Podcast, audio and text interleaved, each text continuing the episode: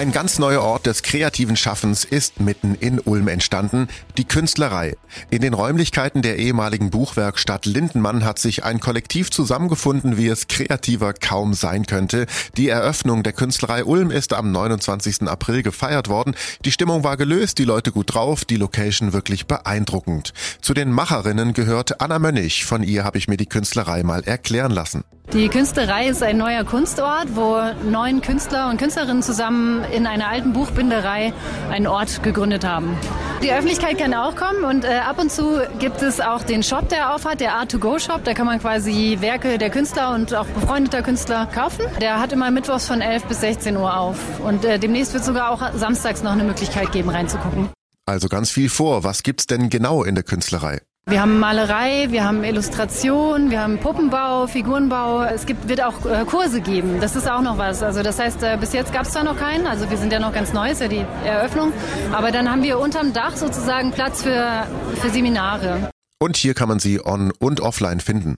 Wir sind auf Instagram, die Künstlerei Ulm. Und hier sieht man unter jedem Namen, also wir sind in der Theatergasse 2 und äh, man sieht hier von allen Künstlern die Namen vom Instagram-Account. Also das kann man dann gleich finden. Eine, die Kunst und Handwerk verbindet, ist Amelie Mack. Sie ist mit ihren 26 Jahren schon Goldschmiede-Meisterin und hat in der Künstlerei auch ihre Werkstatt.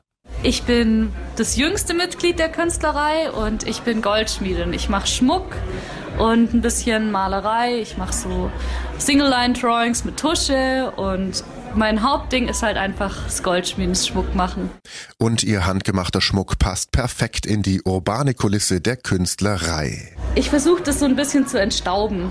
Also, wenn man so an klassischen Goldschmied denkt, dann denkt man halt an so ein super, super, super teures Geschäft, wo halt irgendwie Superreiche einkaufen oder, oder die Oma oder keine Ahnung. Ich versuche ein bisschen das Handwerk jüngeren Leuten zugänglich zu machen und arbeite dann halt auch ein bisschen minimalistisch, dass eben auch so ein bisschen diese Unikat handgemachter Schmuck aber so, dass sich auch junge Leute leisten können. Und damit ist sie ein gutes Beispiel auch für den Charme der neuen Ulmer Location. Klar, es geht dann natürlich schon auch von bis und dann ist auch wieder, was ist günstig, was ist teuer. Es sind halt einfach Edelmetalle und da muss man halt gucken. Aber ich glaube, das ist das, was mich so ein bisschen unterscheidet, dass ich jetzt nicht nur den klassischen Ehering mache oder ja, also ich versuche das so ein bisschen zu entstauben, das Handwerk. Ich glaube, das ist das, was mich vielleicht so ein bisschen unterscheidet.